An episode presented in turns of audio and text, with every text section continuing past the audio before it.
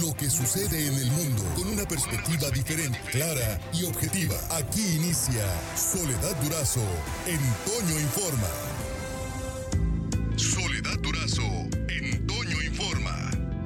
Como usted sabe, hemos procurado asomarnos para entender un poco, para para, para explicarnos eh, las causas de la violencia en nuestro país y particularmente en nuestro estado. Yo le agradezco mucho al doctor Andrick Núñez Trejo que nos tome esta mañana la llamada. El doctor Núñez Trejo tiene mucha experiencia en cargos públicos en la Procuraduría General de la República, en la Secretaría de Seguridad Pública Federal y la Secretaría de Gobernación, en el sector privado como director general de empresas de seguridad privada, asesor jurídico, abogado, postulante en materia penal, justicia para adolescentes, sistema penitenciario, seguridad pública y seguridad privada, catedrático eh, y en la Facultad de Derecho de la Barra Nacional de Abogados y en eh, INACIPE y este, en la Barra Nacional de Abogados eh, da cátedra a nivel posgrado. Bueno, en fin, doctor, muchas gracias por tomarnos la llamada. Qué complejo y ah, ahora sí que englobar en una sola causa imposible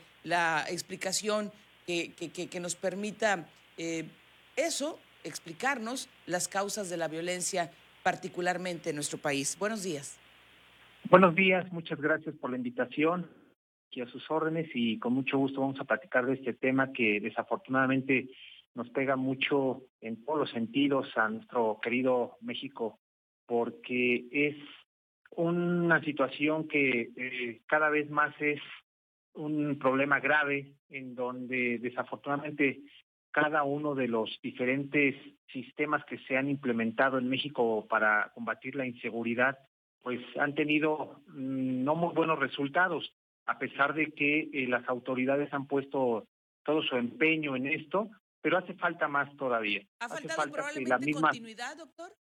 Eh, continuidad y que también la, la, sociedad misma nos pongamos en, en, este a trabajar en muchas este, situaciones que nos a nosotros nos compete, por ejemplo, desde la familia. La familia tiene algo, es un núcleo que nos va a dar a la sociedad algo estable. Si hay desintegración familiar, por supuesto que desde ahí seguridad, porque no solamente son las fallas en el sistema eh, político, eh, sino también las fallas en el sistema educativo, Ahí es en donde la educación del, del menor empieza a mermar y cuando crece, pues obviamente tiene problemas eh, con eh, la autoridad y eso se genera parte esencial en donde la delincuencia organizada eh, copta a estos menores y luego de ahí van creciendo, van escalonando en, en, ese ámbito y pues obviamente todo trae una inseguridad en México con factores que, que generan también una posibilidad de que exista en esta parte esencial de la seguridad eh, la, la corrupción, en donde desafortunadamente también tenemos ese otro problema, ¿no? Que los elementos policíacos o los elementos que integran eh, y que son encargados de llevar a cabo eh, toda la parte de la seguridad, pues a veces se corrompen y eso la sociedad lo, lo resiente y, y es lastimada. Sí, eh, la, la, la, impunidad sin duda es uh, una situación también que propicia o prolonga este estado de violencia, doctor.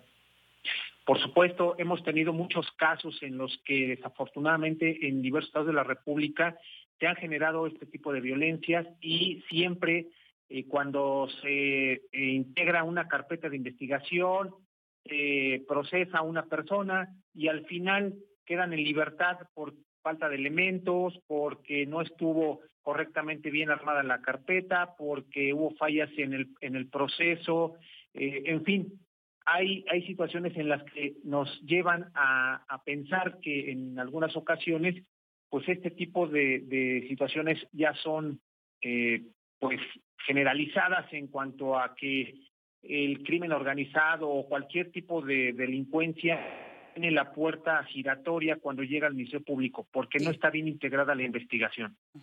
Estoy hablando con el doctor Andrick Núñez Trejo sobre eh, las causas de la violencia en nuestro país, que evidentemente son, son múltiples. Eh, en sus trabajos, usted, eh, en, los, en los artículos que, que he leído suyos, habla de trabajar en una política integral social, doctor. Sí, efectivamente, por eso es que le comento que eh, la política eh, de seguridad debe de ser de forma integral, no solamente debe participar el gobierno o, en este caso las instituciones de seguridad pública, sino también la sociedad misma debe de estar eh, consciente de que eh, la, misma sociedad puede aportar elementos en los, con los cuales eh, la política pública y la política de seguridad se integren de manera perfecta respecto a lo que necesita la, sociedad, lo que necesitamos nosotros como ciudadanos para poder tener esa seguridad. En este momento este, está llevando a cabo en, este, en el Congreso toda la parte de la, de la reforma a la Fiscalía General de la República. Y, por ejemplo, ahí organizaciones de víctimas precisamente porque ha habido impunidad en sus casos, está generando ahorita manifestaciones porque no se les tomó en cuenta, porque hay asociaciones civiles encargadas de vigilar que la seguridad se vaya cumpliendo conforme a las necesidades de la, de la, de la misma sociedad, pues no las han tomado en cuenta. Y eso genera un caos en este sentido y, y, tendríamos que escuchar a todas las partes que se involucran para poder tener una buena política de seguridad. Así es. Bueno, y, en este eh, eh, mundo, en esta época pandémica, pues sin duda eh, la, mujer ha sido una de las víctimas que mayormente ha padecido la violencia. Por eso también eh, habla usted de políticas públicas de apoyo a la mujer. Mm, eh, la verdad, las cosas, me gustaría eh, tener la oportunidad de seguir conversando con usted. Me parece que puede aportar mucho para la discusión, el análisis y la conciencia que debemos tomar sobre estos temas. Pero ya el tiempo se nos vino encima, doctor. Debo cortar el programa. nada más déjenos saber dónde, dónde lo podemos leer, cómo, cómo podemos tener acceso a sus redes, en fin. Denos, por favor, los datos. Eh, eh, claro que sí, este, mi querida Soledad, eh, nos, ahora sí que yo me encuentro en, Foro Jurídico y en Arsate Noticias, ahí se este, publican mis, mis artículos y eh, mi correo electrónico es licarnt